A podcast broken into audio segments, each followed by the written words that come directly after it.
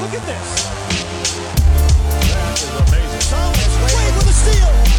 The emotions of Dirk Nowitzki. What he's always dreamed of. Hoping to have another chance after the bitter loss in 2006. Watch this play.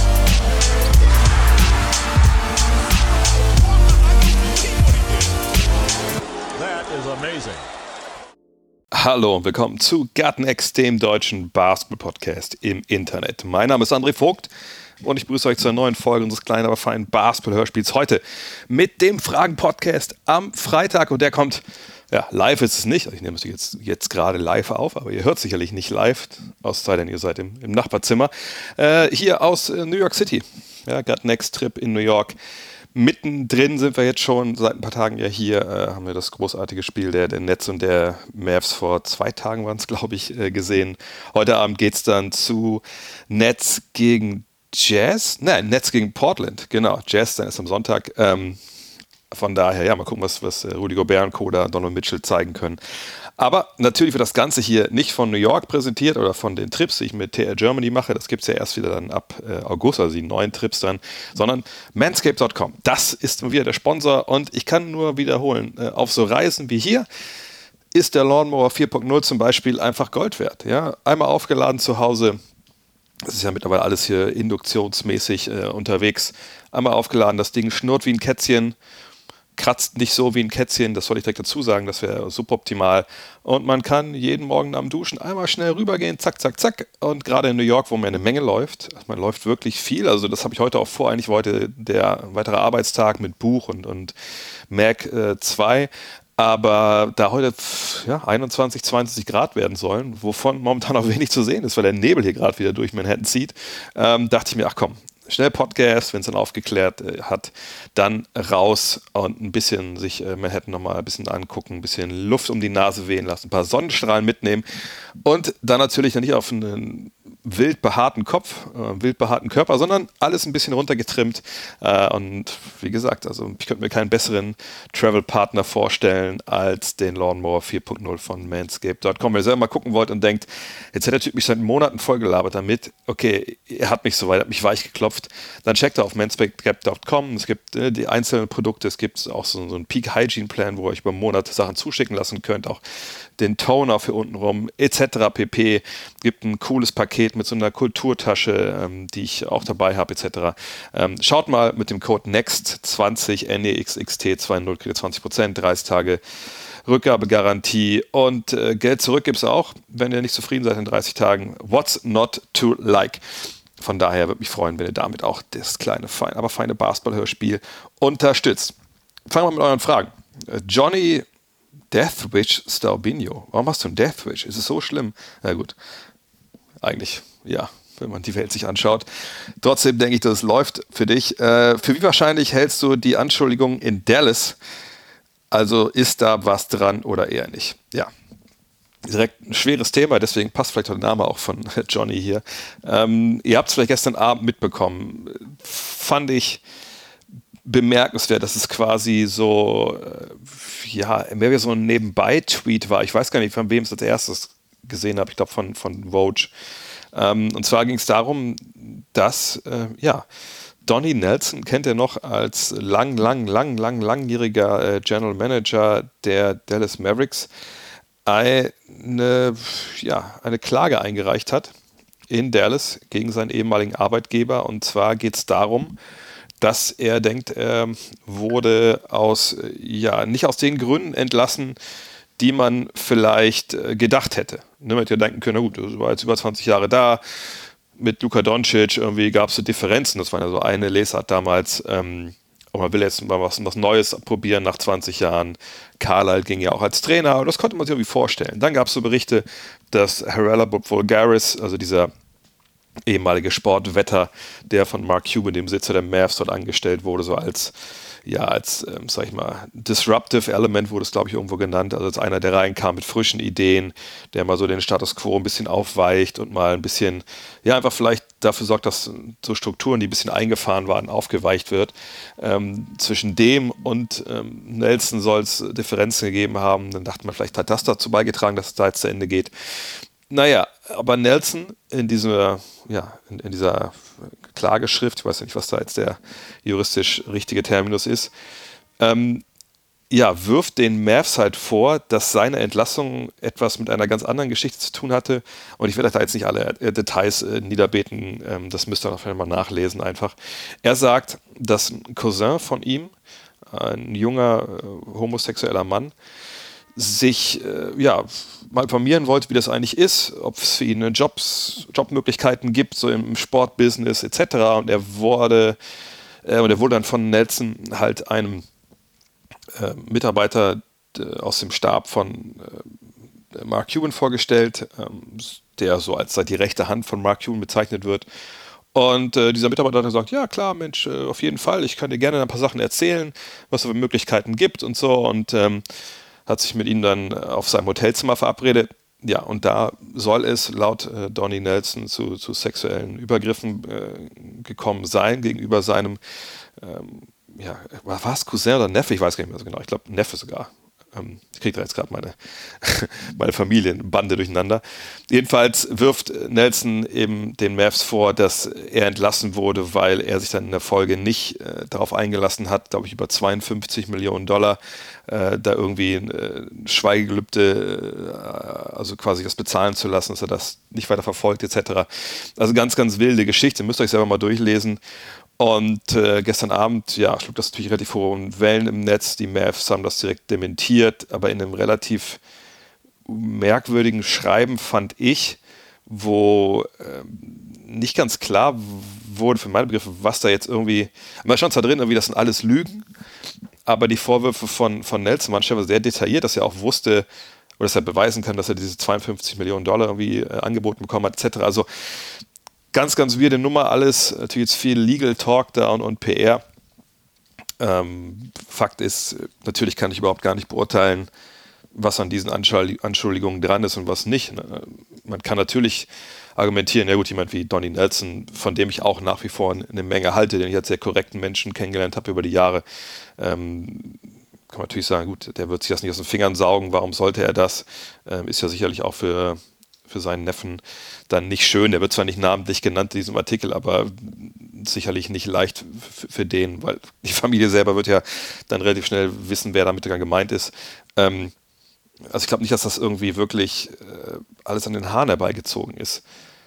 Auf der anderen Seite kann ich mir auch nicht vorstellen, dass Mark Cuban, wenn er von so einer Sache erfährt, nach der ganzen Vorgeschichte, die es da gab, erinnert euch an den anderen äh, Skandal da rund um die Mavs, dass er dann sowas einfach durchgehen lässt, obwohl man ja im Zuge dieses ersten äh, ne, sexuellen äh, Missbrauchs- und Belästigungsskandal da mal gesagt hat, okay, wir haben bei den Mavs jetzt eine, eine Zero Tolerance Policy, also heißt, wenn irgendwann mal sowas äh, rauskommt, dann ist derjenige aber auch sofort weg. Das kann ich mir auch nicht vorstellen. Aber wer weiß, es ist so ein, ein, ein, ein weites Feld, wo man halt auch nicht weiß, ja, was, was wusste A, was wusste B? Und jetzt, oder die Mavs sagen, es gab ja damals eine unabhängige Untersuchung. Ne, oftmals gehen da so Firmen oder ja auch Teams dahin und engagieren halt so äh, Anwaltskanzleien äh, oder, oder auch eine Privatdetektive und lassen dann halt quasi diese Sache von außen aufklären, obwohl sie selber den Auftrag geben. Ähm, das kann dann eine gute äh, ja, Untersuchung sein, kann auch vielleicht eine schlechte Untersuchung sein. Das haben sie wohl gemacht und haben dann keine Fehler ihres Mitarbeiters gefunden. Keine Ahnung, was dabei rauskommt. Fakt ist halt, jetzt kümmern sich da halt andere Stellen drum. Jetzt ist es nicht mehr in-house bei den Mavericks und mit der Vorgeschichte der Mavs wirft es natürlich jetzt kein gutes Licht auf, auf die ganze Nummer. Und äh, man muss wirklich abwarten, was da kommt. Aber ich habe es gestern auch ähm, einmal getweetet. Also wenn an dieser Nummer auch nur das Geringste dran ist, dann kann ich mir sehr, sehr gut vorstellen, dass das Ende von Mark Cuban bei den Mavs ist weil dann haben wir da jetzt mehrere Verfehlungen gesehen, alle in die gleiche Richtung. Ähm, dann ist auch klar, dass trotz dieser ja, Zero Tolerance Policy da intern Sachen einfach nicht stimmen. Und wow, das wäre dann schon, schon richtig, richtig krass. Ähm, und dann wird das sicherlich auch Konsequenzen haben. Also es ist sehr, sehr schwer natürlich, den Besitzer zu zwingen, sein Team zu verkaufen. Und bis dahin müssen erstmal die, äh, die Mühlen der Justiz malen. Aber das wäre schon, das wäre schon verdammt krass, vor allem weil es halt so nah an Mark Cuban dann dran ist, ne, sein persönlicher, ja, seine rechte Hand. ja, ich möchte eigentlich gar nicht großartig drüber nachdenken, aber das ist natürlich eine Geschichte, die müssen wir beobachten. Da wird es sehr, wird sehr interessant sein, was da halt in den nächsten Wochen Monaten rauskommt. Aber dass ich jetzt bewerte, äh, bewerten möchte, was da dran ist oder nicht, äh, das würde ich mir nie im Leben anmaßen. Sedat fragt, ob Ben Simmons noch dem Team was bringen kann, wenn er erst in den Playoffs einsteigt. Gut, damit meint das hier natürlich die Brooklyn Nets. Und das ist ja, die, die große Frage, die, die natürlich momentan sich hier so äh, in Brooklyn halt stellt. Und ich habe gestern, glaube ich, auch kurz darüber gesprochen, der Rapid Reaction. Ähm, ich denke schon, dass er einen Einfluss nehmen kann und auch helfen kann, denn er ist ja kein balldominanter Spieler, um den du jetzt dann die Offense neu äh, aufstellen musst. Es ist auch nicht, nicht so, dass die Jungs, die eigentlich den Ball in den Korb werfen sollen, also natürlich vor allem Kyrie Irving, wenn er dabei ist, und Kevin Durant, sich jetzt darauf einstellen müssen, dass einmal Ben Simmons da ist und irgendwie aus ihrem Spiel Dinge opfern müssen oder so. Das ist, ist ja auch nicht so. Also das ähm, wird nicht passieren müssen, denn Ben Simmons ist jemand, gerade jetzt in der Situation, in der er sich da befinden wird, wenn er zurückkommt, der in ein neues Team kommt, die erstmal zurechtfinden muss und natürlich gesagt bekommen wird, pass auf, ne, ähm, du weißt, wer hier mit am Tisch sitzt, offensiv, das sind die Jungs, die erstmal essen müssen und alle anderen oder die Offensive aller anderen entwickelt sich daraus, wie der Gegner gegen Kevin Durant und Kyrie Irving verteidigen will. Und das ist, glaube ich, für ihn dann auch eine relativ gute Situation, weil Ben Simmons eben niemand sein sollte, der mit dem Dribbling Offensive für sich im hohen Volumen generiert. Natürlich kann er das ab und zu machen und soll er sicherlich auch, je nach Matchup, äh, gerade auch die auch im Fastbreak oder in Transition, aber dass er zum Halbfeld sagen würde, komm, äh, Ben, wir brauchen jetzt mal ein paar Klatschbuckets, geh mal zur Arbeit, das wird Steve Nash sicherlich nicht über die Lippen bringen. Ähm, von daher glaube ich, dass er vorne sich da schnell zurechtfinden wird. Ich habe es gestern mit der Rolle verglichen, die Bruce Brown ab und zu spielt. Ähm, ne, einfach aus ne, Pick and Rolls, so Short Roll Geschichten, gerade wenn am Ball gedoppelt wird, dann den Ball verteilen, selber finishen. Das ist ja wie gemacht für Ben Simmons. Von daher glaube ich, dass er da sofort funktioniert. Und defensiv wird das sowieso keine großen Probleme haben reinzufinden. Das Einzige, was ich mich so ein bisschen frage, ist das mit dem Rücken.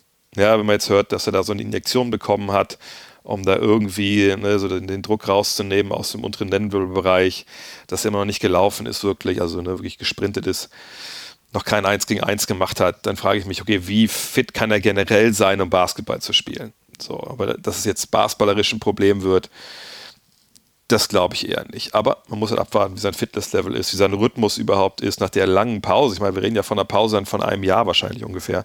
Ähm, das wird sicherlich erst sich auf dem Feld beantworten müssen. Aber ich denke, in dem, was er bringen kann, Defense, Rebounding und vorne die Situation, die ich beschrieben habe, äh, da, da gehe ich mal davon aus, dass das gut funktioniert wird, dass sie froh auch sind, dass sie ihn dann haben. Pat Raskas fragt, äh, trotz der langen Ausfälle von Michael Porter Jr. und Jamal Murray stehen die Nuggets gut da. Besonders die Bank hat sich kontinuierlich gesteigert über die letzten Monate und wirkt eingespielt. Ist Denver mit dieser zweiten, dem zweiten Anzug gut für einen tiefen Playoff-Run aufgestellt? Naja, die Bank wird ja traditionell in den Playoffs dann eher unwichtiger. Eine Rotation werden kürzer. Man versucht wirklich, äh, weil man ja auch weiß, man hat keine Back-to-Backs mehr, ähm, die Reisestrapazen dann auch relativ entspannt, ähm, dass man eigentlich hingeht und sagt, okay, also wer sind unsere besten, ja, im, im, Worst Case sieben, acht, neun Leute und mit denen spielen wir dann. So, und ähm, dann gibt es da natürlich auch oftmals so Opfer, die einfach nicht mehr in der Rotation sind oder halt ihre Minuten stark reduziert sehen, weil äh, man ja nicht nur einfach die Rotation in dem Sinne verkürzt und sagt, okay, wir spielen nur mit acht Leuten, sondern dass man halt natürlich auch in bestimmten Situationen, also damit meine ich jetzt bestimmte Serien, ähm, auf andere Lineups vielleicht setzt, als das vielleicht eine andere Rotation ist. Also es kann gut sein, wenn du ein Team hast, das 10, 11 Mann tief ist, dass in der Serie gegen Team A äh, die acht, neun Spieler spielen und in der Serie gegen Team B spielen halt andere acht, neun Spieler. Natürlich sind dann die ersten sechs, sieben gleich, aber die letzten beiden sind dann vielleicht anders, je nachdem, ob man vielleicht größer, kleiner spielen muss, ne, was dann auch so der Gegner einem da so abverlangt zum Beispiel. Ähm, wenn wir jetzt auf die Nuggets gucken, dann ist es natürlich so. Michael Porter Jr. hat nur neun Spiele gemacht dieses Jahr, der ist erstmal raus. Ähm, Jamal Murray hat gar nicht eingegriffen. Und wenn man sich die Bank anschaut, dann sieht man natürlich dann Spieler, die viele Minuten gehen und die das auch äh, über längere Zeit gemacht haben und die einfach auch gut funktionieren. So, ne? Das ist, war aus der Not so ein bisschen geboren dieses Jahr.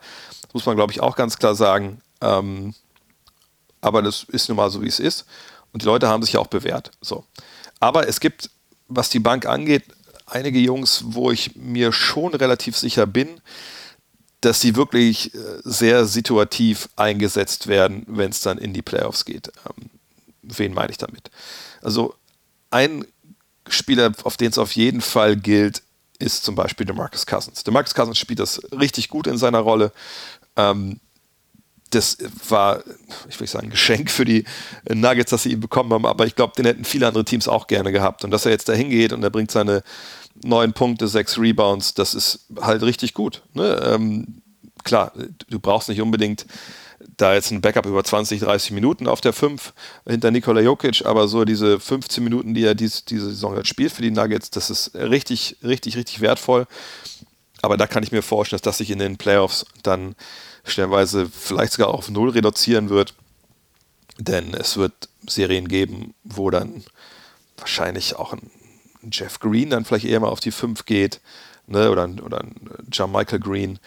Ähm, da muss man mal abwarten, inwiefern ne, sich dann Situationen so ein bisschen, äh, wie soll ich das sagen, ja, wie, wie es sich so ein bisschen dann darstellt. Wie gesagt, was du brauchst du eher Small Ball 5 und brauchst du eine, eine große 5. Das muss man dann mal abwarten. Ähm, dann auf der Point Guard Position, da ist ja eine gewisse Tiefe da schon ne, mit äh, Campazzo, ähm, mit, mit, Morris, äh, Bones Highland ist da so ein bisschen aufgelaufen, auch der Rookie. Wenn da jetzt schon mal Murray dazukommt, dann kann ich mir gut vorstellen, dass da ne, einer auf jeden Fall ein bisschen runterfällt hinten. Ähm, und dann wird es, wie gesagt, situativ halt im Endeffekt sich aufstellen. Problem ist halt, dass man jetzt vielleicht nicht ganz genau vorher weiß, wer da jetzt ähm, ne, reinkommt oder nicht. Ist aber auch, und jetzt nach der ganz langen Antwort das große Aber, auch wahrscheinlich ziemlich egal, wie sich die, die, die Bank aufstellt, wenn wir davon ausgehen, dass da drei oder vier Leute im Endeffekt nur vier Minuten kriegen. Denn die werden nicht über das Wohl und Weh der Denver Nuggets in der Postseason entscheiden, sondern da geht es vor allem darum, wenn wir jetzt davon ausgehen, eine tiefer Playoff-Run, so Conference Finals äh, plus, so, das wäre ein tiefer Run, so zweite Runde. Das äh, denke ich jetzt, wäre jetzt kein tiefer Run für diese Mannschaft. Und wenn wir davon ausgehen, wie gesagt, es muss weitergehen ne, bis Halbfinale, Finale, dann geht es nicht um Bones Highland und um die Green Brothers, sondern dann geht es um Murray und MPJ. Also was können die liefern? Sind die wirklich äh, zu 100% oder 80, 90% da? Funktioniert das alles, vor allem auch defensiv? Ne, das ist ja manchmal aus langen Verletzungen dann schwieriger als offensiv. Äh, darum geht's. Und die Frage beantwortet sich halt dann in der ersten fünf und nicht in der zweiten fünf, weil ich würde schon sagen, dass die Jungs da halt auch dann äh, stehen werden. Es sei denn, ne, sie haben doch ein bisschen arge Probleme, man, man nimmt erstmal, das mal von der Bank bringen lassen. Aber die zweite Fünf wird da keine entscheidende Rolle spielen im Vergleich zu dem, was die beiden halt dann potenziell liefern oder eben nicht. Das ist eben, eben ganz, ganz wichtig. Von daher, ähm, das ist eine geile zweite Fünf, aber die werden nicht entscheidend sein, ähm, wenn halt Porter und, und Murray nicht die Leistung bringen, die sie eigentlich bringen sollten. Joe Barry fragt, äh, Stand jetzt würden Platz 7 und 8 an die Raptors und Nets gehen. Das Play-in-Spiel der beiden würde dann definitiv ohne Kyrie stattfinden. Viele sprechen da von Wettbewerbsverzerrung. Ich nicht, denn Kyrie könnte sich ja selbst durch die Covid-Impfung ja, spielbar machen. Was denkst du? Naja, es ist ein Thema, glaube ich, wo man auch ein bisschen differenzieren muss. Ähm, ich sehe es zumal jetzt genauso wie der Joe hier es ist äh, ja eine Problematik, die, äh, die lösbar ist. Ne? Kyrie Irving kann morgen sagen oder heute noch, so Freunde, wie sieht's aus? Äh, weil es gibt ja echt eine, eine Menge Ecken, wo man sich impfen lassen kann. Also zum Beispiel am Barclays Center direkt, wenn man sich wenn ein bisschen auskennt, da gab es ja früher so ein Mo Sporting Goods. Das ist ja quasi so was wie Decathlon in Deutschland, nur halt in den USA. Und da bin ich nach dem ersten Spiel gegen äh, die, die Mavs vorbeigelatscht, äh, danach auf dem Weg zur Bahn und äh, habe gesehen, okay, krass, also A hat der Laden dicht gemacht, aber B ist da jetzt halt ein Covid-Impfzentrum drin, wo man wo reinlatschen kann und sich einfach impfen lassen. Direkt neben der Arena, also wäre nicht weit für Kyrie Irving. Der wird sicherlich auch schon mal daran vorbeigefahren sein. Ähm, und natürlich, er kann es ja impfen lassen und dann ist die Sache gegessen und, und gut ist. Ähm, aber wir wissen, dass er der Impfung nicht vertraut. Er hat ja selber gesagt, ne, ich lasse mich impfen, wenn das äh, Impfstoff ist aus rein, was war das, rein pflanzlichen Zutaten, glaube ich. Ähm, wo ich nicht weiß, ob sowas möglich ist überhaupt, aber das hat er ja gesagt, ne, wenn er wüsste, dass das halt keine Ahnung, was jetzt der richtige Begriff ob es biologisch abbaubar ist, keine Ahnung. Aber jedenfalls, er meinte, es soll natürlich Zutaten haben, dann würde er das machen.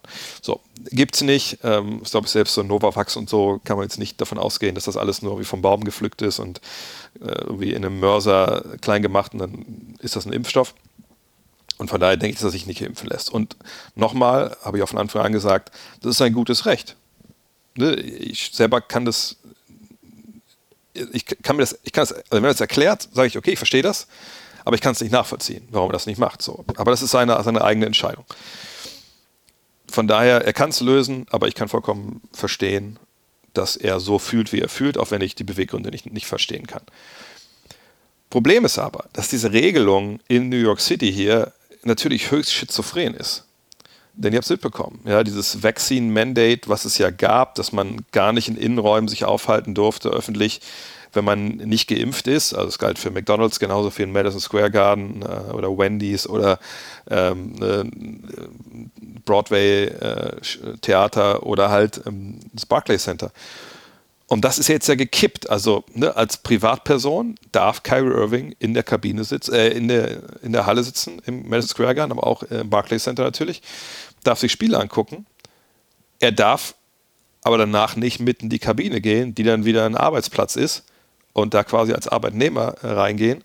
Dann gibt es 50.000 Dollar Strafe. Die mussten die Netze letztes Mal zahlen, als er dann mitten in die Kabine gegangen ist. Von daher, ähm, das ist schon höchst schizophren. Und da kommt nicht das noch hinzu, was von Anfang an schon galt, ist, dass jemand, der, wie gesagt, in New York City angestellt ist, nicht arbeiten darf äh, Madison Square Garden, im Barclays Center etc. Aber jemand, der von außerhalb kommt, ich bringe wieder das Adele-Beispiel, wenn Adele ein Konzert hat hier und sie ist nicht geimpft, ich denke, sie ist geimpft, ich weiß nicht, ob sie nicht geimpft ist, dann ähm, darf sie da auftreten, auch wenn sie äh, nicht geimpft ist, weil sie von außerhalb kommt und eben ne, so Performer, äh, die mit New York sonst nichts zu tun haben, für die gilt diese Regel nicht. Und das war von Anfang an total schizophren. Und natürlich ging es da auch nur ums Geld, ne, damit diese Veranstaltungen stattfinden können. Aber jetzt ist es halt nochmal schizophrener, weil halt alle Ungeimpfte rein spazieren können in die Arenen, außer die Spieler der Netz und nix, wenn wir jetzt nochmal Basketball bleiben. Von daher ist es totaler Wahnsinn. Und Eric Adams, der neue Bürgermeister hier, der ist seit Januar an der, an der Macht, äh, der hat gestern auch nochmal gesagt hier in den, in den, lokalen Nachrichten, naja, es geht nur um, um einen ich, ich, ich denke an 8 Millionen, an 8 Millionen Einwohner hier. Ich, ich will nicht, dass die Stadt nochmal ne, in Lockdown muss. Ich denke nicht an einzelne Personen, ich denke an 8 Millionen. Das ist ja auch sein Job und das verstehe ich auch vollkommen. Aber es ist jetzt ja auch nicht so, dass wenn jetzt Kyrie Irving äh, oder alle anderen Spieler der, der Nets und Knicks, äh, die jetzt aufs Feld gehen, dass damit jetzt auf einmal hier eine Pandemie wieder losbricht und die müssen den Laden dicht machen. Da gibt es ja ganz andere Geschichten, wo das vielleicht problematisch werden könnte. Also das ist eine Regel, die momentan einfach keinen Sinn mehr macht. Ähm, und auch jetzt diese, diese, Erklärung, naja, dann können ja auch die McDonalds-Mitarbeiter äh, ungeimpft arbeiten und so. Ja, mein Gott, das ist ja, also, sie können ja auch ungeimpft reingehen zu McDonalds, wenn sie ja nicht arbeiten. Also das macht einfach wirklich keinen Sinn mehr. Von daher, das sollte man lösen. Für meinen Begriff sollte man es lösen, indem man einfach äh, ne, diese Regel aufhebt in New York City. Oder es halt für, für alle gleich macht. Aber ist es Wettbewerbsverzerrung? Nein. Nein, es ist nicht. Es ist ja nichts, was von der Liga irgendwie äh, eingeführt wurde, dass sie gesagt haben, okay, also in New York äh, darf halt keiner spielen, der da unter, unter Vertrag steht bei dem Netz und nix und nicht geimpft ist. Und äh, in Toronto darf gar keiner spielen, der nicht geimpft ist, darf gar nicht einreisen nach Kanada. Damit hat die NBA ja nichts zu tun. Das entscheiden ganz andere Stellen. Und da jetzt ich sag's mal so krass, wie, wie ich es auch denke, zu weinen drüber und zu sagen, oh, das ist Selbstbewerbsverzerrung, äh, die, die haben nichts, die haben, äh, die haben Netz. Nein. Das sind vollkommen nachvollziehbare, im Fall von Kanada jetzt, äh, Maßnahmen, äh, sag in New York ist es halt was anderes, ähm, die an anderen Stellen entschieden werden und damit muss man jetzt einfach umgehen. Ähm, und Kyrie Irving, wie gesagt, könnte es selber lösen, relativ schnell, indem er sich da zweimal eine Spritze abholt. Mittlerweile, gut, jetzt muss ich auch sagen, die Zeit drängt natürlich auch, wenn er es vor den Playoffs geregelt haben will, mit doppelter Impfung. Aber das ist jetzt nichts, glaube ich, wo man drüber äh, großartig äh, weinen oder nachdenken sollte. Denn am Ende des Tages, kann das die NBA nicht, nicht mitentscheiden. Und alle Teams, die nach Kanada reisen, müssen damit klarkommen. Es gibt ja auch andere Spieler, die nicht geimpft sind, nicht nur äh, Kyrie Irving. Und es ist halt so. Und du kannst diese Entscheidung so treffen, wie Kyrie sie getroffen hat bisher. Und dann musst du mit den Konsequenzen leben. Aber mit Wettbewerbsverzerrung hat das für meine Begriffe nichts zu tun. Justus W. Hage, heißt er, glaube ich, fragt, wie siehst du das Potenzial der Pistons für die kommenden Jahre? Können sie nach fast 20 Jahren mal wieder zu einem wichtigen Team werden? Da müssen wir natürlich abwarten. Das ist immer schwer zu prognostizieren bei Mannschaften, die ähm, einen Neuaufbau anfangen und dann schon so zwei, drei Jahre drin sind im Neuaufbau und man guckt dann so drauf und denkt, okay, also was haben die da jetzt eigentlich an Spielermaterial? Ist das schon der Kern eines Meisterschaftsteams oder eines Teams, das äh, in die Playoffs kommen kann, so wie damals Oklahoma City? Ne? Da wusste man, als die Durant, Westbrook gedraftet hatten und Harden, okay, die sind auf einem richtig guten Weg, die werden demnächst richtig, richtig Alarm machen. Sind also die Thunder an einem, äh, die, die Pistons an dem Punkt, wo die Thunder damals waren. Und da muss ich sagen, tue ich mich ein bisschen schwer. Natürlich, wir haben gerade Sadiq Bay gesehen mit 50 Punkten gegen die, was war es, äh, die Rockets, glaube ich. Ne? Ähm, da reden wir natürlich gleich nochmal drüber. Äh, wir werden natürlich auf Kate Cunningham äh, gucken müssen, ne? weil das ist der Mann gewesen, den sie halt, äh, nee, gegen Orlando war sorry, nicht gegen Houston. Ähm, natürlich auf Kate Cunningham gucken, ne? Number One Pick, der echt auch eine gute Saison spielt, nachdem er lange Probleme hatte reinzukommen. Wir haben Marvin Bagley, der so ein bisschen aufblüht jetzt nach dem Trade.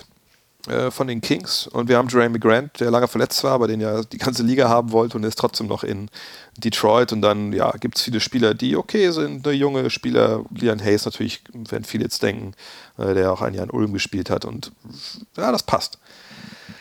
Aber ich würde mich nicht auf dem Fenster legen wollen und sagen, okay, also mit dem Kader jetzt, wenn sich da nicht mehr großartig was tut, dann sind die in zwei, drei Jahren irgendwie eine Mannschaft, die äh, um die, also in den Playoffs wirklich auch mal Runde zwei erreicht.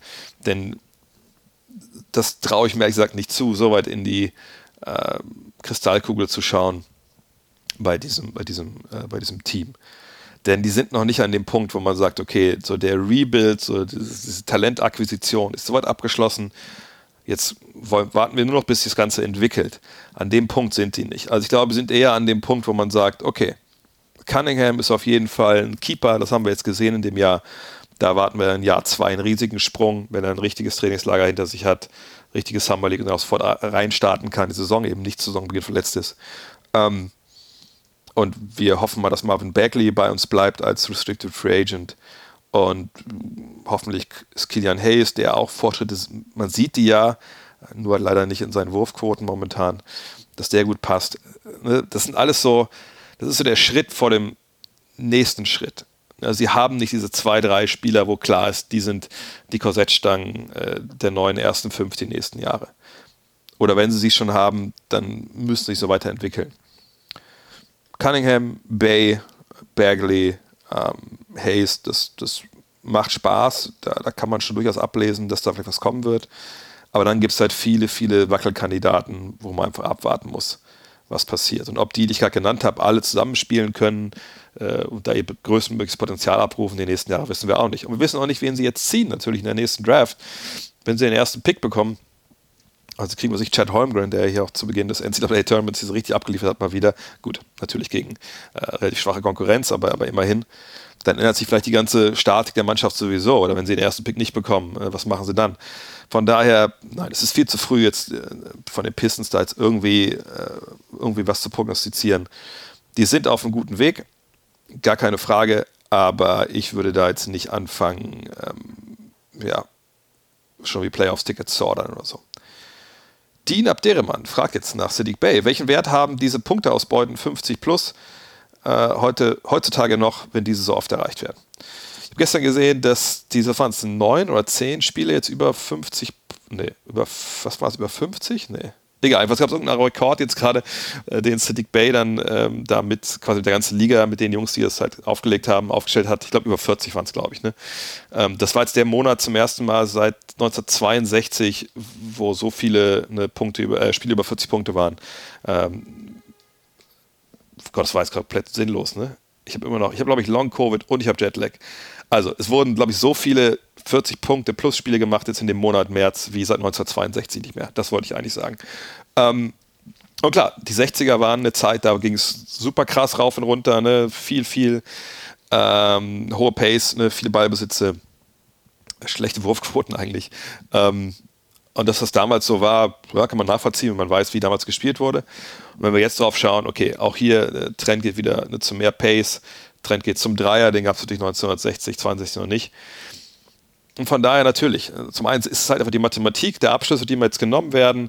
Es ist der März, wo vielleicht einige Teams dann auch schon ein bisschen abschalten, ne, wo dann, sag mal, ne, nicht die beste Rotation vielleicht spielt, sondern schon so ein bisschen der Panzer aus der Garage äh, gefahren wird, wo die Youngster Spielzeit bekommen. Da kann man sich das alles ein bisschen erklären. Nichtsdestotrotz sind es halt momentan sehr, sehr viele Hochpunkte-Spiele, wie gesagt, seit über 50, 60 Jahren nicht mehr, 60 Jahre sogar. Ähm, aber die haben schon Wert. Denn man sieht ja, dass die Jungs einfach Skills haben. Gut, Dick Bay ist jetzt so der, die, die, absolute Ausnahme. Aber wenn ihr euch mal anguckt, wer in der Geschichte der NBA 50 Punkte gemacht hat, dann seht ihr auch einige, einige Spieler, wo ihr denkt, Moment, wie bitte was? Wieso hat der 50 Punkte gemacht? Also diese Ausreißer gibt's. Und die anderen, die dann ne, 50 plus aufgelegt haben, das waren ja schon die Stars. Von daher, die haben schon noch Wert. Allerdings muss man immer auch sehen, ne, Kontext, im März ist der Wert vielleicht ein bisschen geringer als äh, Mitte April, Mai, Juni. Shashtian Behmann fragt, Sadiq Bey knackt ebenfalls die 50er-Marke und übernimmt, während Cunningham, Grant, Giallo auf der Bank sitzen, hat er das Potenzial dazu, eines Tages mehr als nur ein Rollenspieler zu sein. Er erinnert mich ein bisschen an einen Spieler wie Chris Middleton. Äh, Chris Middleton weiß ich jetzt ehrlich gesagt nicht. Das finde ich auch vielleicht ein bisschen früh. Ich meine, Sadiq Bey ist ganz, ganz früh in seiner Karriere ähm, jetzt unterwegs und, und, da fehlt mir vor allem so, dass er kontinuierlich auf relativ hohem Niveau sich Würfe selber erarbeiten kann. Ähm, aber das, naja, ist es aber auch sehr, sehr früh. Da würde ich nicht den Stab über ihn brechen wollen, sondern da müssen wir einfach abwarten er hat jetzt gezeigt, dass er natürlich ein Scorer ist, aber bisher ist es bei ihm ja eigentlich eher so, dass er da mehr über, über das Catch and Shoot kommt, nicht so aus dem, äh, dem Pull-Up-Bereich. Ähm, wenn man sich mal anschaut, es gibt diese schöne Seite craftednba.com, wo man mal gucken kann, ne, es gibt so Similarity Scores da. Da ist er eher bei so Spielern wie, wie Jeremy Lamb oder OG Anunobi, Alec Burks, weiß nicht, ob das alles so passig ist aber er ist schon eher einer, der so, so Catch and Shoot halt momentan macht, wenig ähm, selber kreiert. Wenn man auch seine Zahlen sich anguckt, also zum Beispiel seine Dreier aus dem Dribbling, das ist aber 27,8 Prozent, äh, aus dem Zweierbereich 31,5. Ich sage nicht, dass er nicht so ein Spieler werden kann, der aus der Situation, aus den Situationen dann halbwegs effizient ist, aber das ist noch ein relativ langer Weg. Aber er, es ist natürlich für so einen jungen Spieler einfach echt mal eine Hausmarke 50 aufzulegen, auch wenn es jetzt gegen Orlando war. Ähm, von daher, ja, freuen wir uns darüber. Aber Chris Middleton, das finde ich, ich verstehe, stell mal, wo es herkommt, aber auch körperlich sind sie relativ ähnlich oder ein bisschen ähnlich. Ähm, aber das finde ich zu früh, da jetzt wirklich zu sagen, das wird einer, der, der so spielt wie Chris Middleton. Fred fragt, oder Fred, wenn du einen Point Guard bräuchtest, um den du ein Team baust, welches würdest du nehmen? PS, ich habe Luka Doncic als Shooting Guard drin, weswegen ich ihn nicht berücksichtige. Oder deswegen ihn bitte nicht berücksichtigen. Vielleicht ein, kurz ein Satz dazu. Ich verstehe nicht, warum man Luka Doncic als Shooting Guard drin hätte. Also, das macht ja keinen Sinn. Also, warum sollte man Luka Doncic jetzt nicht als, als Point Guard ranken? Also, bringt er den Ball nach vorne? Ja, also also jetzt mittlerweile ne, mit, mit den Video, mit Brunson, wenn wir zu dritt auch spielen, gibt es natürlich auch äh, Ballbesitze, wo er das nicht macht. Aber äh, in aller Regel natürlich bringt er den Ball nach vorne. Also ist er dann auch ein, ein Point Guard und der ist ja auch in Sachen Assists einer, der das sehr, sehr gut macht. Äh, fünfter Platz momentan in der NBA. Also es ist natürlich ein Point Guard. Und natürlich würde ich, wenn jetzt er in die, in die Antwort mit aufgenommen werden sollte, was, ich, was so sein müsste, würde ich sagen, klar, Luka Doncic. Wenn es jetzt Doncic nicht ist, ähm, aus welchen Gründen auch immer. Und Team aufbauen beinhalten würde, ich will halt quasi bei den Pistons jetzt. Ne? Ich habe ein junges Team, neues Team. Ich will mit diesem Spieler dann anfangen, ne? da jetzt was zu machen. Dann würde ich schon gucken, dass ich ähm, einen Spieler nehme, der nicht sehr alt ist. Also Chris Paul, der natürlich so ein Point Guard wäre, den man direkt auf dem Auge hat, den würde ich dann wahrscheinlich eher, eher nicht nennen wollen, wenn ich ehrlich bin, denn der ist mit 36, 37 einfach zu alt, um ein Team aufzubauen. Aber diese Frage ist im Endeffekt auch gar nicht so leicht zu beantworten, denn wenn wir uns mal anschauen, wer jetzt dann vorne ist, also gerade so bei den Assists pro Spiel, das ist ja oft immer so ein guter Gradmesser, um so die, die Top-Point Guards sich halt auf einen Blick rauszuholen. Dann sehen wir, Platz 2 ist James Harden mit 32, ist eigentlich auch zu alt dafür. Trey Young ist 23 und natürlich ist das ein Spieler, der mit 28 und 10 im Endeffekt, also 10 Assists, aufgerundet natürlich richtig abliefert. Ähm, der, der ein moderner Point Guard ist im hohen Dreiervolumen mit, mit guter Quote. Aber ich würde mich schwer tun, mich dafür Young zu entscheiden, weil er einfach defensiv wirklich viel, viel, viel herschenkt und du da immer eine, eine richtige Sollbruchstelle drin hast, die, die, die schwer zu beheben ist, gerade Richtung Playoffs. DeJounte Murray kommt danach, ähm, der einen wahnsinnigen Sprung gemacht hat, den ich ehrlich gesagt nicht mehr so auf dem Zettel hatte, was das anging. Klar, ist kein Dreierschütze, aber das ist einer, den man die Verlosung nehmen kann, natürlich. Ähm, Darius Garland hat eine richtig geile Saison gespielt, äh, bis dann zu seiner Verletzung. Ist auch in der Verlosung klar drin. Therese Halliburton ist, beziehungsweise was so die äh, Assists angeht, auf Platz 8 in der NBA. Ähm, auch jemand, den ich aufnehmen würde, wo er vielleicht nicht der traditionelle Point Guard ist. Kyle Lowry ist zu alt, LaMelo Ball ist wirklich auch, spielt eine geile Saison, finde ich auch in der Verlosung drin. D'Angelo Russell nicht, Russell Westbrook nicht, Drew Holiday nicht, Ja Morant von den Assists natürlich nicht so weit wie die anderen vorne, aber ist natürlich auch klar in der Verlosung und wahrscheinlich der Favorit. Äh, nur noch mal um durchzugehen, dann ja, Fred Van Fleet äh, mit 27. Ich meine, ich mag den mal total, aber ich würde ihm kein Team aufbauen, weil das muss natürlich schon so eine Art Franchise-Player oder zweitbester Spieler des Meisterschaftsteams sein. Ähm, Josh Giddy, sehr jung noch, äh, ist auch sicherlich kein. Ist das jetzt ein Point Guard auf einmal? naja, Spaß beiseite. Steph Curry ist zu alt, LeBron ist zu alt, Jay Gidges Alexander ist dann schon eher Shooting Guard. Nee, also die Antwort ist für mich eigentlich klar, auch wenn ich jetzt ein bisschen lange geantwortet habe. Das ist natürlich John Morant. Ja, John Morant hat all das, was äh, die anderen Kandidaten haben, ob es jetzt, wenn wir Trae Young mit reinnehmen, äh, oder auch Darius Garland oder DeJounte Murray oder auch LaMelo Ball, hat aber schon diesen nächsten Sprung gemacht und ist trotzdem halt erst 22. Ähm, der Dreier kann natürlich besser sein, aber wir haben zu Saisonbeginn gesehen, dass er da auch Fortschritte gemacht hat und das hoffentlich auch noch mal nächstes Jahr nochmal stabilisieren kann. Aber im Zweifel braucht er den, den Dreier jetzt auch gar nicht auf, auf 40% Niveau. Von daher, ja, ich würde mich wahrscheinlich für John Morant entscheiden. Aber es ist, ähm, wenn man jetzt einen Point Guard will, so traditionellerer Art, ist dann vielleicht eher LaMelo Ball. Das ist halt die Frage, ne, wie man das da im Endeffekt ähm, ja, charakterisieren will. Aber an John Morant geht er eigentlich in dem Sinne kein Weg vorbei. Aber ist trotzdem nur Nummer zwei. Nummer eins ist für mich dann schon Luka Doncic. Dirk Herzog fragt, hat Franz Wagner die Karriere von Moritz Wagner gerettet? Momentan sieht es ja richtig gut bei Moritz Wagner aus. Nö, das, so weit würde ich nicht gehen. Natürlich kann man argumentieren, naja, der wäre vielleicht gar nicht mehr in der Liga, wenn sein Bruder nicht da wäre, weil bestimmt haben die Orlando Magic sich gedacht, ah, wir holen jetzt den jungen Wagner, lass uns mal den alten Wagner noch dazu holen behalten. Denn dann äh, haben, haben wir die Brüder, da fühlen die sich beide wohl, der eine kann dann zeigen, wie es so läuft in der NBA und das kann ja nur helfen. Und Moritz Wagner, ja, wenn er seinen Dreier trifft, ist natürlich auch ein Spieler, der uns sicherlich auch irgendwie helfen kann. Ich möchte nicht mal auch das ins Reich der Fabel verweisen, dass bei den Orlando Magic es so diese Denkrichtung irgendwie gab. Aber dass jetzt irgendwie Franz die Karriere von Moritz gerettet hat, da soweit würde ich einfach nicht, nicht gehen wollen, weil ich nicht glaube, dass das den Tatsachen entspricht was Moritz kann, und Moritz ist jetzt ja auch schon kein richtig junger Spieler mehr. Ich meine, er ist 24 so und wird jetzt bald 25. Also wir wissen, was der kann und was er halt nicht kann. Und seine beste Version ist halt ein mobiler Big Man, der den Dreier trifft, der auch ne, aus der Short-Roll-Situation mal den Ball weiterpassen kann, ein cleverer Typ ist, der eine Menge Energie mitbringt, auch halbwegs reboundet dann und das zeigt er gerade in diesem Stretch jetzt hier im März. Ne? Das ist gut. Jetzt im März bisher ähm, macht, ne, nicht nur im März, oder? Ja, doch im März, im März, sorry.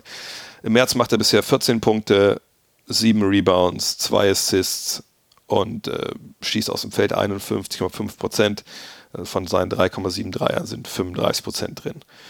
Ne, das ist das, was man, also was die Wurfquoten angeht, von ihm erwarten kann. Und das läuft gut momentan. Aber ich habe gerade schon gesagt, es ist der März. Im März, ne, da werden Rotationen ein bisschen verändert. Und in Orlando ist es dann jetzt auch so, dass ja, die Saison so ein bisschen austrudelt vielleicht. Und ich will nicht sagen, dass er die Spielzeit nicht bekommen hätte, wenn, wenn das alles normal laufen würde, ne, wenn wir jetzt im, im Januar, Februar wären. Äh, aber man muss halt immer genau gucken, auch da den Kontext sich anschauen. Die junge Mannschaften, da ist es halt oft so, dass es halt so ein bisschen dann am Ende fluktuiert. Ähm, aber nochmal, ne, was Moritz kann, das wissen wir. Ja, er ist auch gestartet äh, zwischendurch. Ähm, ich habe immer gesagt, dass es bestimmt für ihn gut ist, wenn er einen Spieler an seiner Seite hat, einen, einen Big Man, am besten noch einen Center, der defensiv so ein bisschen mit aufräumt, einen Shotblocker. Den hat er mit, mit Mobamba an seiner Seite, der auch selber Dreier werfen kann. Das hat schon okay auch funktioniert. Aber das hat ja alles nichts mit Franz zu tun. Ne? Also wenn man sagt, initial denkt, die halten Moritz nur, weil Franz kommt, okay, das sehe ich. Aber dass er ein NBA-Spieler ist, in der Rolle, die ich skizziert habe, das habe ich ja von Anfang an gesagt. Ne? Das, das wird auch so sein, weiterhin so sein. Er muss seinen Dreier treffen, er muss defensiv äh, halbwegs seinen Mann stehen. Und dann wird er auch in der NBA spielen. Egal, ob das jetzt im Team ist mit Franz oder, oder mit irgendwem anders so. Also das hat, glaube ich, damit dann irgendwann nicht mehr so viel zu tun. Ähm, ob es vor der Saison jemanden gegeben hätte, der einen Job gegeben hätte, ne, ohne Franz.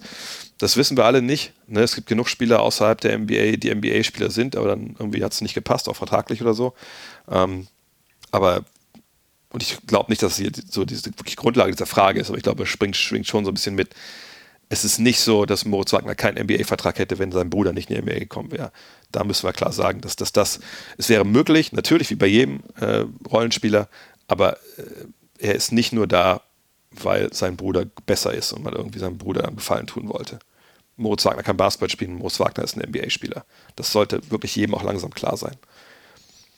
Sportstown Hamburg fragt, was hat der Daniel Theiss Dennis Schröder Trade den Celtics gebracht? Er spielt kaum und hat nun einen langen Vertrag, den die Celtics ihm erst nicht geben wollten. Mit Schröder hätten sie doch einfach auch sich auch auf einen Buyout einigen können. Ich bin auch ein bisschen überrascht, wenn ich ehrlich bin, dass Moritz, äh, Moritz dass äh, Daniel so wenig spielt bei den Celtics. Ich dachte schon, dass die Rolle ein bisschen klarer wäre äh, und auch vor allem ein bisschen größer. Aber man muss halt auch sehen, was bei den Celtics gerade äh, passiert. Und die Celtics haben gerade einen, einen, unfassbaren Lauf. So. Ähm, ne, das ist eine Mannschaft, die sich einfach extrem entwickelt hat und eine Truppe, die ja, am Beginn der Saison echt das nicht gut gemacht hat und jetzt vor allem ne, defensiv einfach auf ein ganz neues Level gekommen ist alle sind fit, keiner hat Covid. Das ist jetzt wirklich, das ist eine Macht. Also wirklich, muss man ganz klar sagen. Seit Daniel jetzt da hingekommen ist, ne, würde ich jetzt auch nicht sagen, dass er gar nicht spielt. Gut, drei Spiele war es so. Zuletzt auch ähm, gegen Dallas, was, wir auch da, was ich kommentiert habe.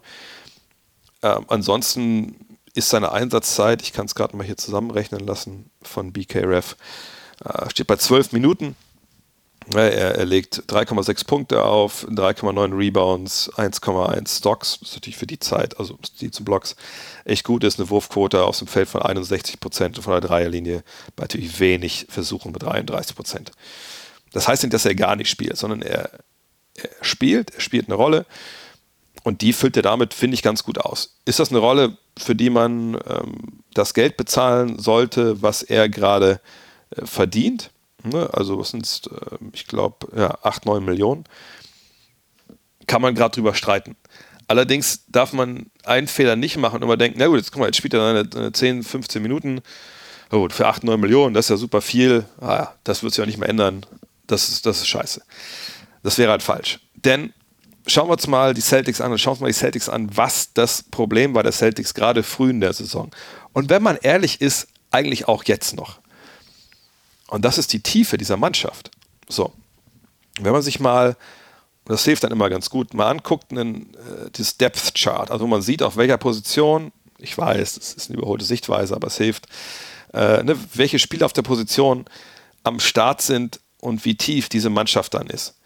Dann sehen wir, dass auf, den, auf der Point Guard Position, ja, da hat man ja im Endeffekt Dennis Schröder gegen Derek White getauscht. Derek White ein Spieler mit einem anderen, wie soll ich sagen, äh, Anforderungsprofil, was er erfüllt. So, ne? Also es ist ja eher wenn er den Dreier denn trifft, das momentan nicht so, ist ja eigentlich so ein 3D-Typ, sagen wir es mal so, ne?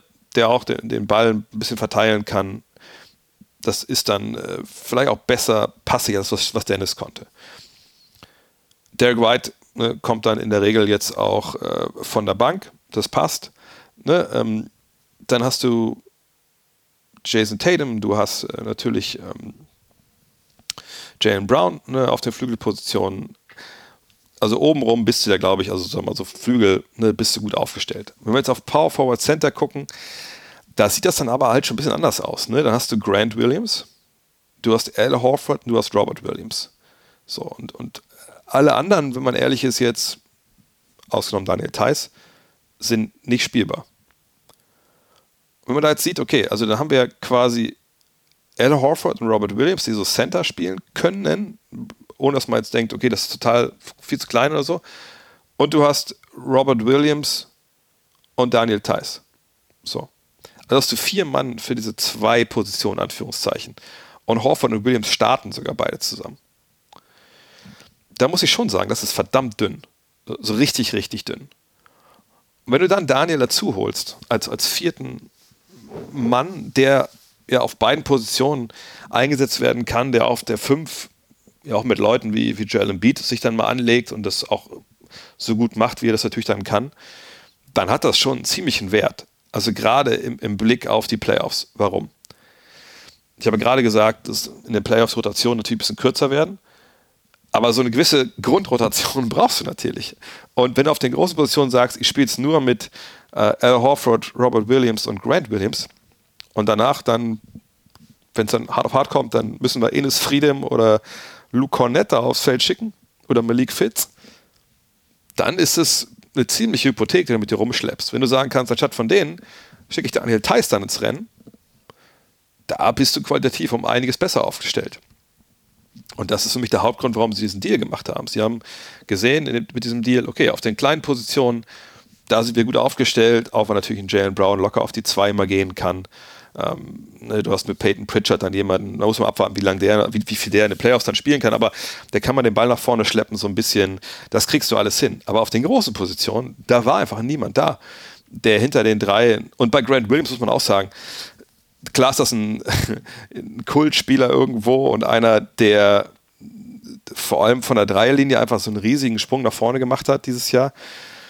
Alles gut.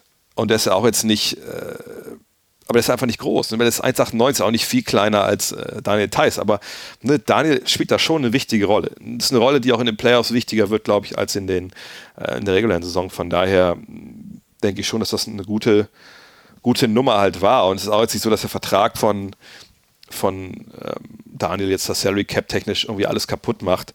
Kann das äh, nachteilig werden, eventuell, wenn man irgendwie Platz am Cap braucht für irgendwen? Ja, theoretisch ja, aber ich glaube, praktisch stellt sich diese Frage nicht, dass man irgendwie Platz am Cap braucht für irgendeinen Spieler, der, den man haben möchte. Und man muss auch ganz klar sagen, der Vertrag von Daniel läuft ja auch nicht ewig. Also, wenn jetzt wirklich sagt, äh, nach einer Saison oder so, ja gut, puh, das war jetzt ein bisschen wenig, also brauchen wir nicht. Der läuft bis 2025, ne, also heißt dann noch drei Jahre nach dem Jahr, das sind 8, 9 Millionen. Also wenn du den getradet werden, wenn er getradet werden soll, dann kriegst du sofort getradet. Aber ich sehe das nicht, weil ich denke, dass die Rolle, die er da spielt und das Vertrauen, was ähm, dann vor allem Brad Stevens als Manager ihn hat, das ist ja klar gerechtfertigt und von daher, das passt.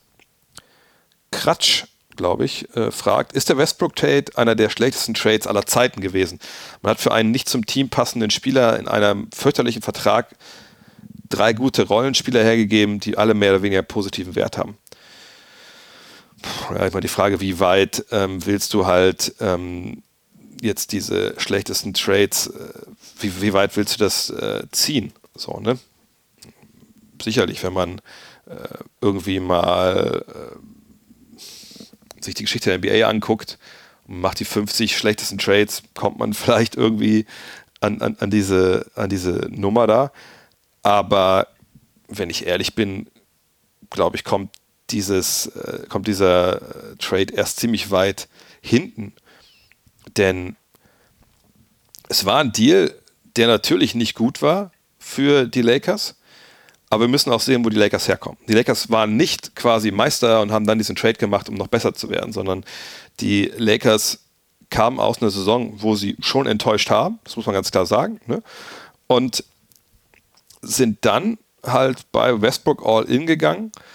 Ähm, natürlich in einem, in einem großen Trade, der sie aber ne, vor allem KCP, also Contavious Caldwell Pope, Montrezl Harrell und Kyle Kuzma gekostet hat. Ne, nur, bleiben wir nur bei den Spielern. So. Ähm, naja, und dann muss man sagen, KCP, 3D-Spieler, der dir hilft, sicherlich. Keine Frage, ist man froh, wenn man den hat. Kyle Kuzma, ähm, ja, Combo-Forward, der dir hilft, guter Spieler ist, auch keine Frage, aber ich glaube, man hat auch gesehen, in LA, der konnte nicht so wirklich hinter LeBron und Anthony Davis zeigen, zu was er fähig ist. Nicht, dass er jetzt da äh, komplett neues Level erklommen hat in äh, Washington, aber man sieht halt schon, der brauchte so ein bisschen auch, auch diese Zeit, die er da jetzt bekommt, äh, um so ein bisschen aufzublühen. Und ich glaube, so, also dass Zahlen jetzt aufgelegt hätte, hat oder auflegt, hätte er nicht da aufgelegt, ähm, denke ich, äh, weil er auch viel weniger Zeit bekommen hätte. Aber er hätte natürlich geholfen. Naja, und dann haben wir noch Montrezl Harrell. Und Montrezl Harrell ähm, wollte sowieso weg. Montrezl Harrell war super unglücklich ähm, bei den Lakers äh, im Endeffekt. Und äh, Montrezl Harrell hätte, glaube ich, auch den Lakers in dem Sinne nicht. Klar, hätte er dieses Jahr hätte auf jeden Fall irgendwie geholfen, aber ist kein Unterschiedsspieler und gerade in den Playoffs wird es dann halt schwer mit ihm, ne, in bestimmten Matchups. So. Von daher wären die Lakers jetzt viel besser mit diesen drei Spielern als mit Russell Westbrook. Und ich würde argumentieren, nein. Ich denke, sie wären besser, so ist es nicht. Ich glaube, auch rein so Teamchemie-mäßig sehe ich da einfach wenn man sich die Körpersprache so anschaut, da würde ich schon vermuten wollen, dass es da groß auch interne Probleme gibt. Ich denke, dieses Westbrook-Thema belastet auch den Trainerstab, auch das, die, die Mannschaft selber und auch das ganze Performance. Aber es ist nicht so, wenn du jetzt ihn subtrahieren würdest und würdest halt drei, sagen wir mal, drei random Rollenspieler, nicht mal unbedingt die drei reinpacken, dass wir davon reden, dass die Lakers jetzt ein, ein Meisterschaftsfavorit sind.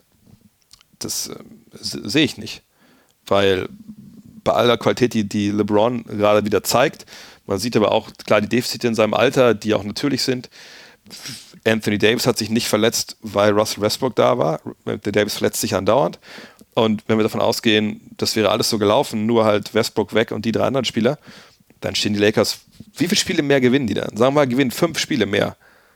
Ist das für mich eigentlich kein Unterschied. Ähm, was diese internen Chemie-Sachen angeht, okay, da muss man äh, abwarten.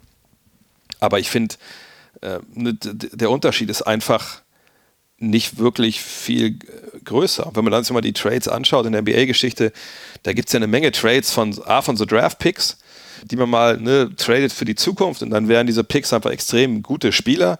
Ne? Das sind natürlich dann Deals, die würde ich alle vor diesem Deal nennen. Ähm, wenn man einfach das mal rausnimmt, so Trades, die mit irgendwelchen Draft-Picks dann behaftet sind, sondern nur so Spieler für Spieler-Trades, dann äh, fallen mir auch echt einige Trades ein, die ich klar davor sehen würde. Also ich zum Beispiel James Harden ne, von Oklahoma City weg, das war sicherlich ein Trade, der äh, nicht wirklich äh, gut war. Äh, es gibt aus den 80ern eine Menge Beispiele, sich Scotty Pippen, der da im Draft-Tag getradet wird. Ähm, Nee, e-, ehrlich gesagt ist das nicht, ist das kein Trade, wo ich denke, dass man sagt, das ist einer der, der schlechtesten, was ich, 20 Trades aller Zeiten. Meine Philly damals, die, die Charles Barkley traden, fällt mir gerade noch ein. Ähm, ist natürlich auch viel, viel schlechter. Nee, nee, nee, sorry. Also da fällt mir einfach, das ist kein Trade. Vielleicht müssen wir mal eine ganze, ganze Folge mal machen, wo wir nur die schlechtesten Trades aufzählen. Ähm, aber das ist einfach, nee, es ist kein Deal, der in der NBA-Geschichte irgendeine Relevanz hat, wenn ich ehrlich bin. Herman Pancake fragt: KD und Clay Thompson hatten beide eine, beziehungsweise sogar zwei schwere Verletzungen hintereinander. Beide sind zurück und scheinen auf dem gleichen Level wie vorher der Verletzung zu agieren. Wie erklärst du dir das? Liegt es an einer Weiterentwicklung in der Medizin? Vor einigen Jahren war ein Kreuzband ja faktisch mit einem Karriereende gleichzusetzen, beziehungsweise vor Einschränkungen bei des eigenen Spiels. Äh, oder liegt es an der körperlichen Konstitution der beiden? Ähm, also zu, vorneweg, also ein Kreuzbandriss als Todesurteil für eine Karriere, wo man danach nicht mehr der gleiche ist oder gar nicht mehr spielen kann, die Zeiten sind ja lange vorbei. Also ich würde sagen, so äh, seit den 2000ern ist das eigentlich nicht mehr das große Thema. Ich meine, selbst damals Lothar Matthäus, glaube ich, war ja relativ schnell wieder äh, bei 100 Prozent. Also das ist schon lange vorbei. Jetzt man natürlich noch Achillessehnenrisse dazu. Das sind eigentlich so die Dinger, die für die das noch galt, diese Verletzung. Ähm, ne, wenn ich an Kobe erinnere, damals hat man da schon vermutet, oh Gott, oh Gott, kommt überhaupt richtig zurück. Ähm, da gab es einfach nicht die Beispiele. Da hat sich aber medizinisch auch eine Menge getan. Ähm, von daher ähm, ist das der Hauptgrund. Ich würde aber jetzt gerade bei Clay Thompson nicht argumentieren wollen, dass er schon auf dem Level ist wie vorher. Also das, nur weil er jetzt einmal Feuer gefangen hat äh, zuletzt, das wird, stimmt sicherlich nicht. Ähm, gleichzeitig ist natürlich bei ihm so, er ist ein Catch-and-Shoot-Spieler im Angriff vor allem, der natürlich eine Menge bewegt, bevor er dann wirft, aber der nicht übers Dribbling kommt und, und ne, über irgendwelche Moves und so. Und das ist ja eigentlich das, wo du dann eingeschränkt bist. Stehen und werfen, naja, also wenn die jetzt nicht noch irgendwie noch ein Skalpell in der Achillessehne vergessen haben bei der OP und dann alles wieder zugemacht haben, dann ist es ja kein Problem. Das sollte man dann schon, schon können. Ähm, KD ist ein bisschen was anderes ähm, und bei ihm kann man auch sagen, ja, sicher ein bisschen was mit der Konstitution zu tun. Aber die haben jetzt auch jetzt kein super Heilfleisch oder so, sondern die haben einfach die beste medizinische Betreuung, die du bekommen kannst. Es sind beides Werfer, die nicht jetzt nur über die Athletik kommen. Von daher die paar Prozent, die sie da sicherlich eingebüßt haben irgendwie, die schlagen jetzt nicht so ins Gewicht. Einfach, weil die halt nicht nur über ihren Antritt kommen und viel auch über ihre Skills. Und Skills sind halt die beste Versicherung gegen körperliche Einschränkungen. Von daher, ähm, nee, tolle medizinische Entwicklung bestimmter Spielertyp. Das ist der Hauptgrund, warum die funktionieren. Aber ich würde sagen auch nicht sagen, dass Clay Thompson bei, bei 90 oder 95 Prozent ist, wenn ich ehrlich bin. Tube fragt, wie befindest du den Umgang mit Corona in New York City? Unterschied zu Deutschland, die Zahlen sind ja auf einem völlig anderen Niveau. Ähm, ja, es ist interessant, weil ich, als ich rübergeflogen bin, dachte ich so, okay, jetzt sind ja alle irgendwie äh, ja, Restriktionen mehr oder weniger gefallen. Ja, Im Bundesstaat äh, New York war ja auch dann keine Maskenpflicht mehr und so. Und jetzt hier hängen jetzt überall noch die Schilder, weil in den USA ne, für alles, was du machen musst, hängen immer überall Schilder. Ähm, wo dann genau draufsteht, na, hier bitte jetzt nicht sitzen, wenn du nicht geimpft bist und so. Das ist jetzt alles ja nicht mehr so, das hat sich alles überholt. Ähm, aber ich dachte dann, okay, wahrscheinlich hier in New York jetzt drehen da, dreht die Hälfte wahrscheinlich frei und läuft ohne Masken oder alles rum. Und in den Arenen jetzt, also in Brooklyn habe ich mal bei so einem ersten Spiel so rumgeguckt, da waren dann stellenweise schon ganze Reihen, die nicht ähm, irgendwie ja, eine Maske auf hatten. Aber äh, alles in allem, äh, jetzt in Innenräumen muss man schon sagen, da tragen viele Leute Maske. Also gestern auch im, in der Subway ähm, musste ich sagen, dass das Verhältnis von Leuten, die einfach jetzt keine Maske tragen, zu Leuten, die FFP2 oder mal hier ist es relativ egal, du kannst eine Stoffmaske aufhaben, aber äh, das Verhältnis von Leuten ohne Maske zu Maske ist, würde ich sagen, so 1 zu 10 oder vielleicht 2 zu 10. Also wirklich wenige, die, die ohne Maske unterwegs sind.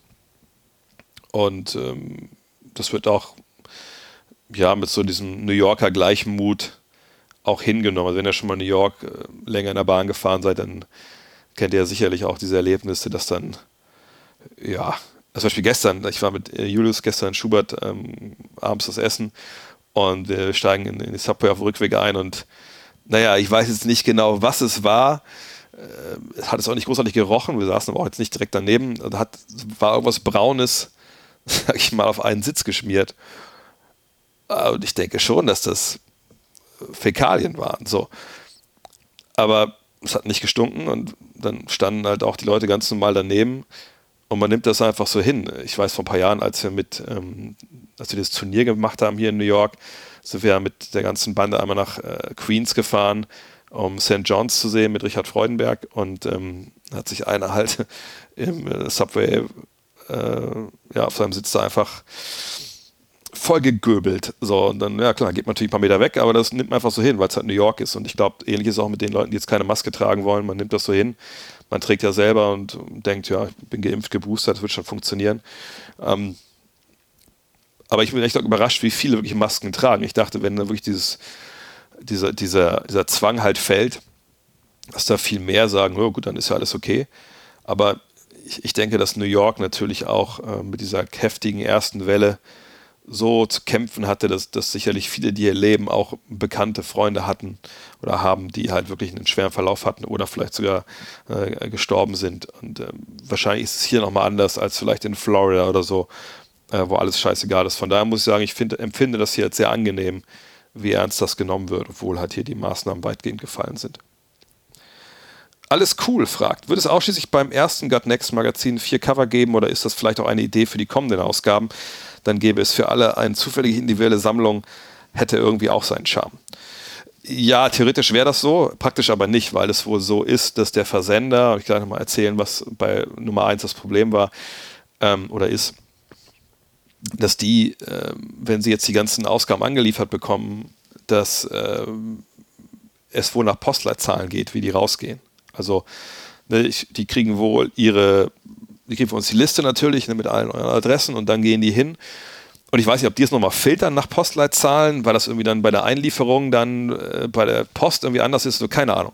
Jedenfalls ist es wohl so, dass jede Post, dass bestimmte Regionen dann ein Cover kriegen. Also was ich zum Beispiel der Norden kriegt dann äh, Spieler A, der, der, Osten Spieler B und der Westen Spieler C, keine Ahnung. Ähm, und das ist dann wohl jedes Mal so und dann wäre es wahrscheinlich so, dass dann schon die gewissen Regionen all das gleiche, die gleiche Sammlung hätten. Aber ist auch sowieso nicht geplant. Was wir geplant haben, ist, dass wir schon ähm, so ein bisschen so ein Battle of the Grafiker ähm, machen wollen bei jedem, bei jeder Ausgabe, dass dann zumindest zwei oder drei Cover halt gemacht werden und wir entscheiden uns dann für eins und dass wir das andere auch dann noch zeigen wollen im Heft. Aber sicherlich nicht so, dass wir jetzt jedes Mal vier verschiedene Cover machen. Das ist ja natürlich auch Cover, ist ja auch Heidenaufwand immer ähm, was natürlich auch das Prestige-Objekt, sage ich mal, ist der Grafiker. Äh, von daher glaube ich das nicht, dass wir das immer machen werden. Ähm, natürlich gibt es dieses, in Anführungszeichen, Problem, was machen wir mit den Umschlagseiten, also Umschlagseiten. Ich habe ja The Magazine hier gerade vor mir, also das, der Cover ist, das Cover ist ja Umschlagseite 1 und dann ist ja die Innenseite vom Cover Nummer 2 und dann die Seite rechts daneben ist Nummer 3, das ist aber dann die erste Seite, äh, sage ich mal, vom Innenteil und die Seiten 2 und 3, was macht man damit? Ne? Macht man da jetzt Editorial rein, das wollen wir eigentlich nicht. Macht man da, wir jetzt haben, zum Beispiel ein Zitat rein mit einem coolen Foto ähm, oder halt und auch das Cover, das eines der vier Cover. Mal schauen, was wir da demnächst machen. Da, da wollen wir uns aber auch jetzt nicht irgendwie irgendwelche Standards auferlegen, die jetzt jedes Mal gleich sind, sondern wollen damit auch vielleicht Leute ein bisschen überraschen. Mal gucken, was wir uns dazu zu Nummer zwei einfallen lassen. Und vielleicht nochmal der Hinweis zu Nummer eins, weil nochmal viele jetzt gefragt haben. Ähm, Nummer eins sollte er am 15. bei euch sein. Leider waren die Versandtaschen, die wir da ähm, geordert bekommen haben von dem Versender, ähm, zu klein, dass es nicht äh, sicher war, dass wenn man die Hefte da reinsteckt, dass sie halt nicht knicken, die Ecken. Naja, dann haben wir jetzt gesagt, nee, also bevor wir das äh, riskieren, dann doch lieber, ähm, ja, dann lieber nochmal eine Woche warten, neue Cover, äh, neue Versandtaschen äh, holen hat jetzt auch ein bisschen Geld gekostet, leider, weil, sag ich mal, die Hälfte der Kosten mussten wir jetzt doch übernehmen für die Versandtaschen, die äh, halt nicht gepasst haben. Aber gut, das ist jetzt egal, das, das ist halt Geld, das ist halt jetzt weg. Aber lieber so, als ne, ihr kriegt dann nach, nach langer Wartezeit ein geknicktes Cover. Das wollten wir auf jeden Fall nicht riskieren. Aber um den 25. sollten jetzt wirklich alle äh, ihre Ausgabe bekommen haben. Ja. Ja, und das war's für heute von daher noch vielleicht zwei Hinweise zum Abschluss. Zum einen, wenn ihr wirklich denkt, oh fuck, jetzt habe ich Ausgabe 1 aber nicht, nicht erstanden, äh, gibt es da noch eine Chance? Es gibt eine aller, aller, aller, allerletzte Chance und die, da werden viele sicherlich auch nicht äh, Glück haben. Es wird, wenn jetzt alle Hefte draußen sind und so, es gab Übermengen, die produziert wurden. Ist oft so, ne, dass dann die Maschine laufen muss beim Druck und dann kommen halt oft ein paar Exemplare zu viel raus.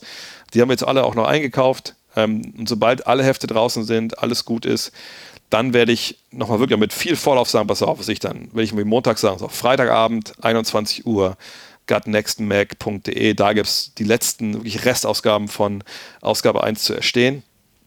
Danach wird es die Ausgabe nicht mehr geben. Auch viele haben schon gefragt wegen Nachdrucken. Nein, das, das, das macht keinen Sinn, weil wenn man nachdruckt, dann äh, da hast du gewisse Fixkosten, die einfach ziemlich, ziemlich hoch sind. Und die rechnen sich erst, wenn du sehr, sehr viele äh, Magazine dann auch druckst. So. Und das, das macht einfach keinen Sinn. Also wir würden da wahrscheinlich so einen großen Teil sogar noch Verlust machen. Also wenn ihr sagt, okay, aber das will ich jetzt nicht nochmal riskieren, dass ich die nächste Ausgabe nicht bekomme, auch wenn ich kein Abo habe, Ihr könnt ja die Ausgaben 2, 3, 4 alle schon bestellen, immer noch bestellen auf gutnextmac.de. Das ist gar kein Problem. Ihr könnt auch schon das Abo für Season 2 bestellen, wo ich das vielleicht ein bisschen sehr ambitioniert finde, ohne dass ihr jetzt überhaupt schon mal ein Heft gesehen habt. Ähm, aber das ne, kann nur jedem ans Herz legen, dass ihr da nicht enttäuscht seid, vielleicht, wenn ihr jetzt bei Aufgabe 1 leer ausgegangen seid. Äh, und sonst, was gibt's noch? Ja, wenn ihr supporten wollt, gerne auf gutnext.de. Haben jetzt wieder viele, viele gemacht. Vielen, vielen Dank dafür. Oder patreon.com slash drehvogt. Und wenn ihr auf den Fragen-Stream wartet, ich hoffe, dass ich den am Wochenende hinkriege. Leider ist das Netz hier echt weird und mies im, äh, im, im Hotel mit Hochladen. Aber ich, vielleicht setze ich mich mal irgendwie die nächsten Tage irgendwo rein und dann quatsche ich irgendwo oh, draußen, mal gucken, wie das Wetter wird und nutze hier meinen, meinen Datenpass, den ich hier habe. In diesem Sinne, vielen Dank fürs Zuhören. Euch ein grandioses Wochenende, äh, ein paar geile NBA-Spiele, geile March Madness, wenn ihr die äh, schaut. Und dann hören wir uns ganz bald hier an der Stelle wieder. Bis dann. Ciao. Hello. Look at this.